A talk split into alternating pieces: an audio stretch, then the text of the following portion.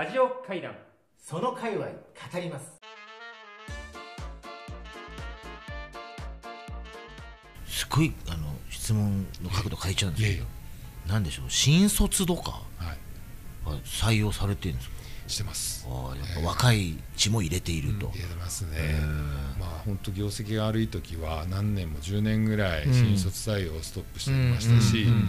あの採用を再開してもうん。誰も入ってこないような状況だったのが、うん。こうやって外部デザイナーと組んでものづくりをしたりだとかすると、うん。いわゆる美大系の人たちがもうこぞって門を叩いてくれるんですが、うんうん。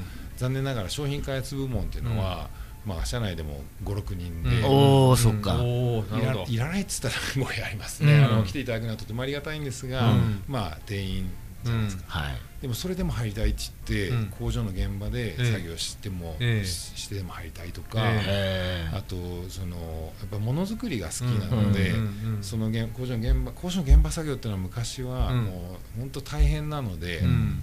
あの寒いし暑いし、はい。うんうん。なのであのみんなやりたがらないと思ってたんですけども、うん。今は結構若い人たちしかも女性とかあが女性の、非常に増えました。あそうですか、ね、美大出て工場の現場で最後その広島ティースの木工の木の仕上げやってますみたいな、うんうん。でまたそういう子の方うが、ん。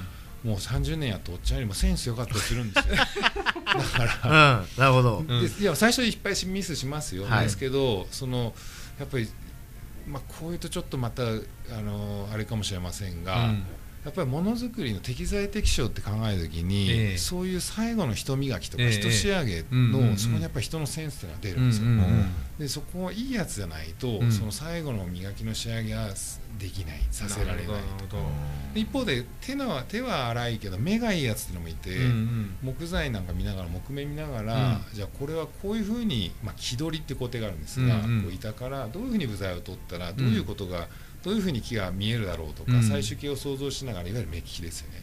そういうのが得意な人もいるしそれはすごい。例えば気取りっていうんですか、木取りっていうんですよ、いただきですよ、うん。気取り今ちょっととりあえず番組特製ステッカーが今ここで,、これでタイミング的にはありがとうございます。気取りです。気取りですよ。木取るってか木を取るってなんですけど、取る。うん。木取り工程ってのがあって、えそこは大体木取る。あのちょっとこうそこはでもベテランが多いですえね、うん。木のことを知っているてこの木の材木からこういうふうに使えば、そう木目がどういうふうに出るだろうとかうんうんうんうん。例えば節がこういうふうに出そうだからここはこの部材に使おうとか。はいはい。そう。あそれはすごい能力ですね。おしゃれすぎますね。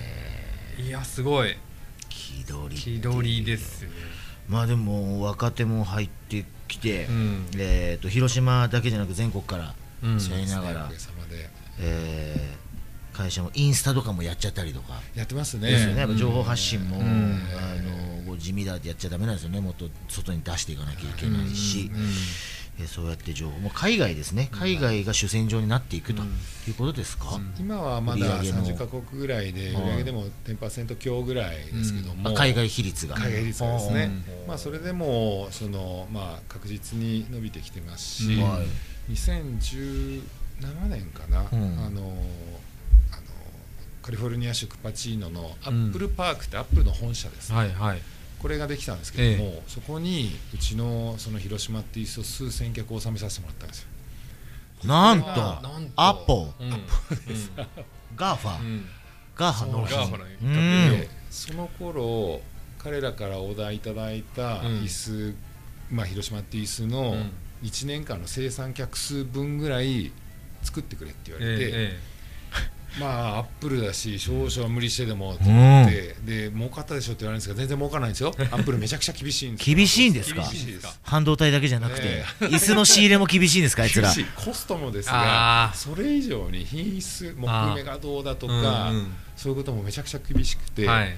でもそれうちの工場のおっちゃんたち頑張ってえ乗り越えてくれましてね、ええはちょうど3年前コロナ直前に、えあのアップルパークってこの、まあ、バカでかいわかりますはい。東京ドーム15個分とか、うん。新国立競技場6個分とかバカでかいんですよ、はい。うんでそのドーナツ型の建物の隣にビジターセンターっていうのがあって、はい。そこは誰でも行けるんですが、うんそこにも山ほどうちの広島っていう人が並んでってですね、えその時点でテンション上がってるんですが、なんとその広島県知事と一緒だったら中に入れてもらえたんですよ。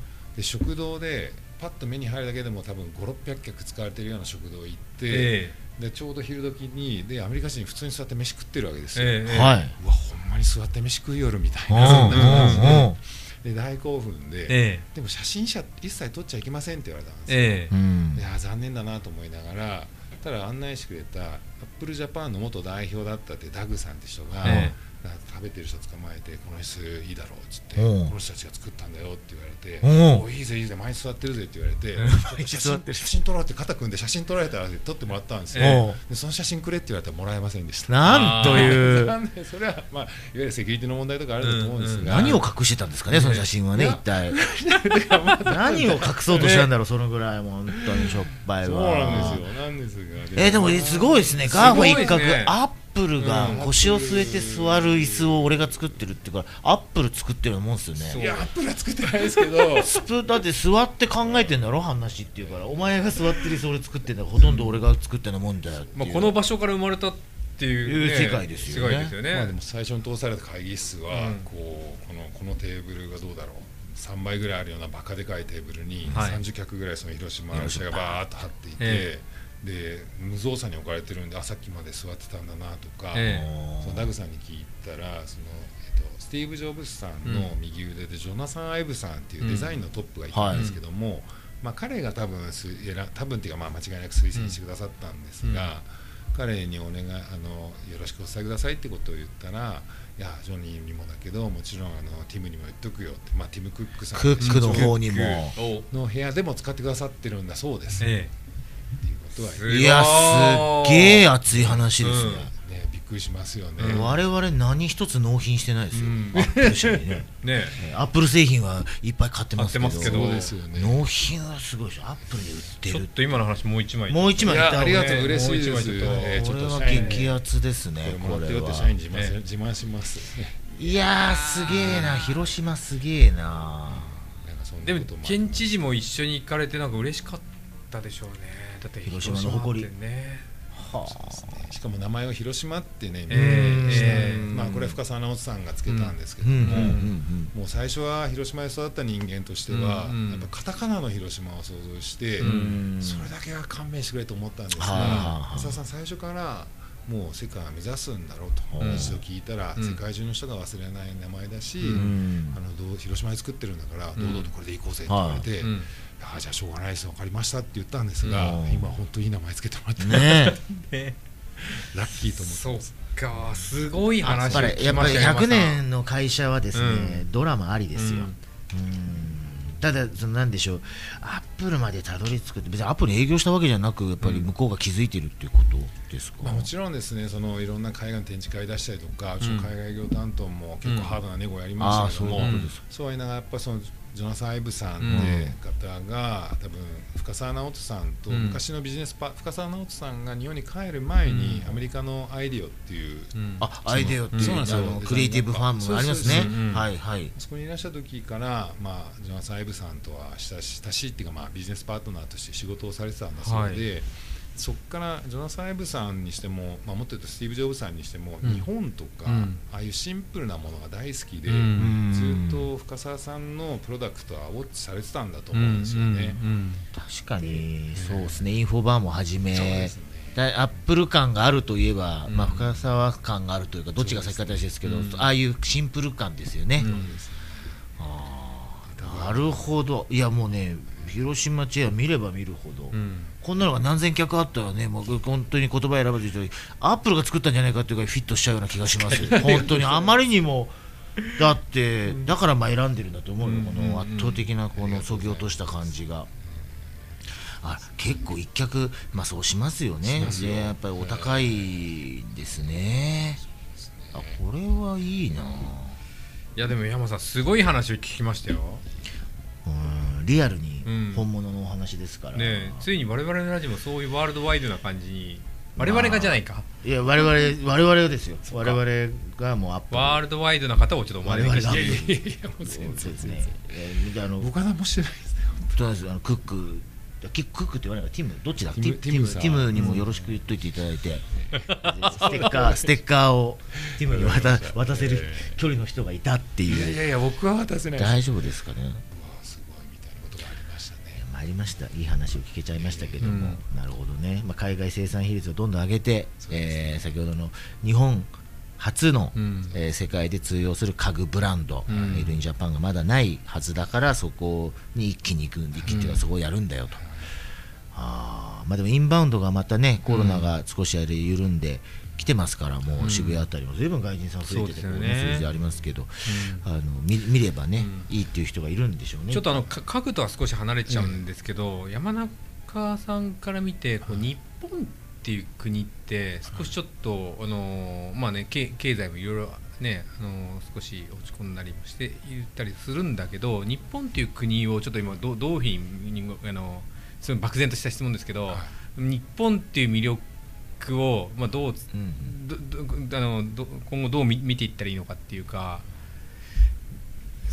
確かにそのさっきのその世界に日本のとブランドをえっと売ってるっていう、まあ、世界に売っていくって話があるんですけどやっぱ日本っていうことを目に向けた時に日本とかもしくは地域とかえに目を向けた時に、なんかその、ね、東京一極集中にななってる、はい。東京にいるとそうなっちゃうんですけど、はい。僕も結構地域に行くことが多いのであそうだよね。確かにそうだよね。どういう目を向けられてるのかなってはいちょっと気になるなと思って。い。や本当にいい国だと思いますね、ねまあ、海外でに例えばミラノサローネなんか行ったりするとすごく思うんですが、はい。日本人って例えばあの例えば伝統工芸品を世界に輸出しようとすると何をやろうとするかというと一生懸命日本アピールするわけですよ。うん例えばは例えばじゃあ家具なんかで一番経済産業省さんとかが補助金出しそうなプロジェクトどんなんですかって言ったら、例えば西陣織のファブリックを使って輪島塗りを使った家具を作りうんましたと、オールジャパンみたいなね。そう。はいはい。でそういうのを絵的には美しいじゃないですか、うん。でもそんな誰も買わないじゃないですか、うん。で深澤直人さんと一緒に目指したのは、うん。世界の定番を作ろうなんですよ、うん。定番ね。で世界の定番って何ですか？って考えたら、あー。例えば椅子の世界でいうとご存知かどうかあれですがワイチェアってはい。いうデンマークにですね、うん。すごい有名な椅子があって、深澤直人さんにデザイン依頼した時にあのワイチェアを超える椅子を作ろうぜってポロッと言われたんですよ、そんなうちにって思ってましたが、はい。うん。もしかしたら近づけるかもみたいな僕がまあ死んで何年かしたら何十年かしたらそうかもと思えるんですがつまり日本ってすごくいい例えば木工、えっと、家具の歴史は日本は短いですけども、例えば木工って考えたら、うん。世界最古の木造建築も、うん。世界最大の木造建築も日本にあるわけですつまり技術とか、うん。もっと言うとセンスも良くて、うちの創業者が床畳しかない日本の住宅が嫌でヨーロッパの文化を入れましたけどもでも床と畳しかない日本の住宅って美しいじゃないですか、うんでそういうことに世界はもう気づいていて、うん。で本当にそういうものを気づいてるセンスに例えばアップルなんかはとってもシンプルで美しいものを作ってるわけですよ、でもよくよく源流をたどったら日本の文化って本当素晴らしいんですよ、うん。ただ残念ながら発信の仕方がさっき言ったうん。西陣織と輪島みたいなことばっかりやろうとするから下手で、うん。でだから我々世界の定番目指そうってやって、うん。で日本、まあ、ミラノサロンで出してでいろんな人が買ってくれていやこれすごいいいですねって椅子としてまず評価されて美しいかどうか、うん。そこで戦ってでその時に二言目に嬉しいのが「いやお前たちさすが日本人だねいいものづくりしてるね」って言われるわけですよ。うん。で日本人がいいものづくりしてることも知ってるし、日本に美しいものを作るセンスがあることも知ってるのに、でも日本が世界でなかなか評価されにくいのは、やっぱりヨーロッパの人たちと圧倒的に比べて下手なのが発信の仕方なんですよね。アップルにしてもなんでこれ買うんですかって別に中国のでも同じよう同じ機能で同じ美しい、うん。その、ねスマートフォンなんていっぱいあるのに、うん。アップルが売れ高いのに売れるのは、うん。やっぱりそのアップルって会社のフィロソフィーとか、うん。もちろん使い勝手もありますけども、うん。その背景のうん。アップルを持ってることアップルを持ってる自分が好きみたいな、うんそういう欧米の人たちそういうブランディングがむちゃくちゃ上手だし、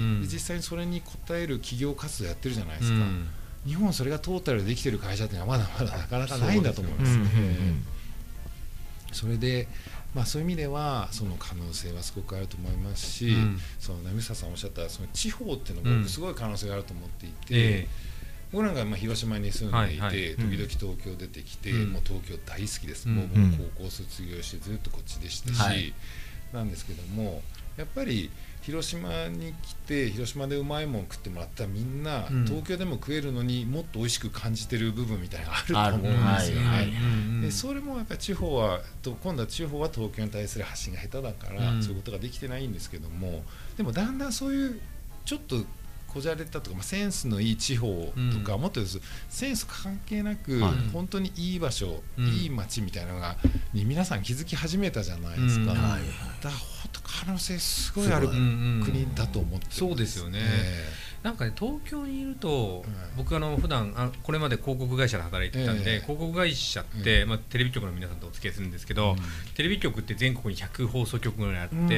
まあ、広島でも広島の放送局があると思うんですけど広島で行くとも広島の放送局ってあってフジテレビでも日テレでも TBS でもないじゃないですか、はい。だからみんな地元の皆さんはその地元の放送局が放送局だと思って確てかに。で地元の放送局の皆さんは東京に、まあ、東京市でいらっしゃるんですけど、まあ、地元を彼らは地元を代表して来てると思っているんですけど、うんうんでも変なし、あのー電通さんとか博報堂とかで、まああのーお付き合いすると100社の中の100分の1の、うんまあ、お前のとこはそのええあのいい一一地方だろって、うんで人口大体大体人口比で。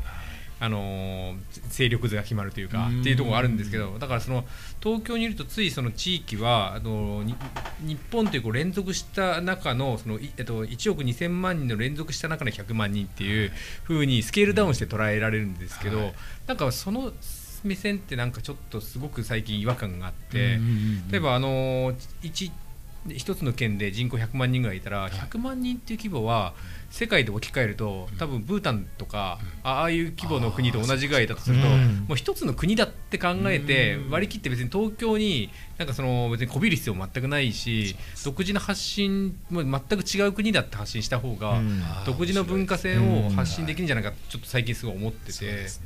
ってなった時にそうそういう視点になった時に、はい。なんかあのー地域のブランディングってまた変わってくるんじゃないかなと思って僕も同様にすごくなんか日本のの特に地域ははい。もっともっとなんか魅力があるなと思うんですよね。はい、それをうまく伝える手段とか伝える人っていうのがやっぱりそうですよね。必要になるんだと思いますね。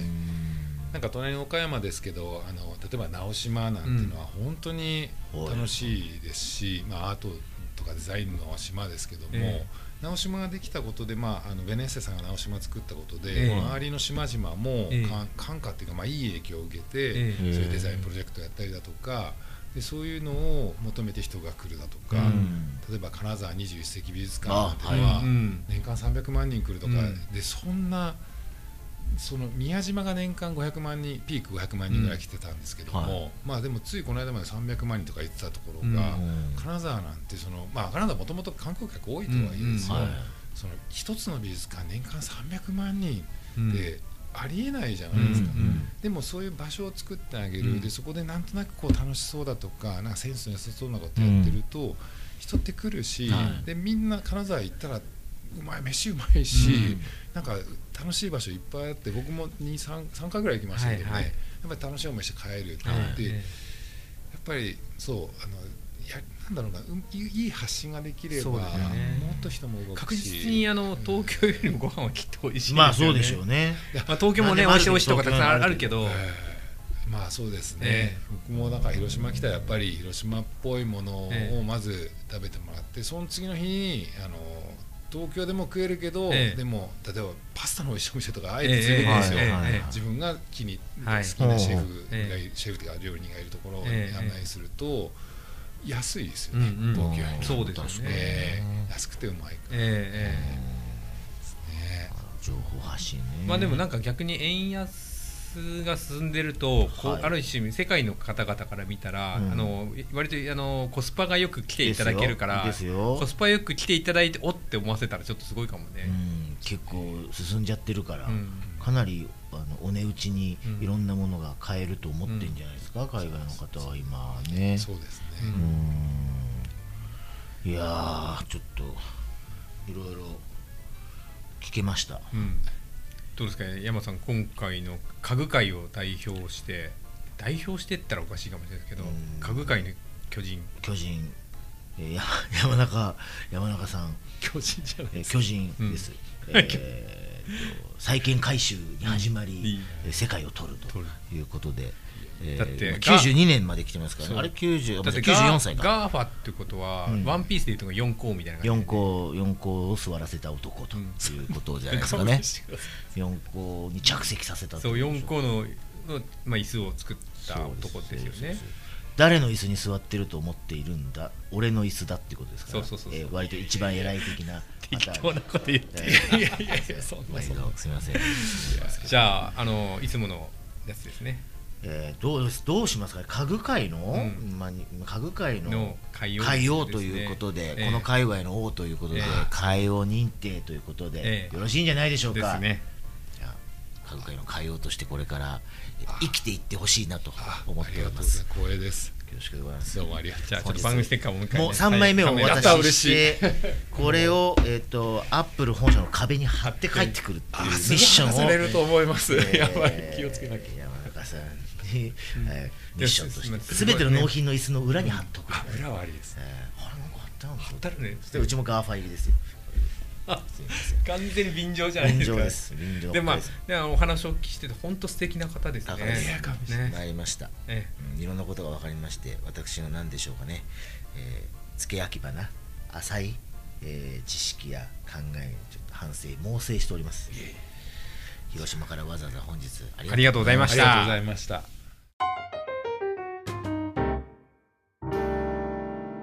ラジオ会談。その界隈語ります。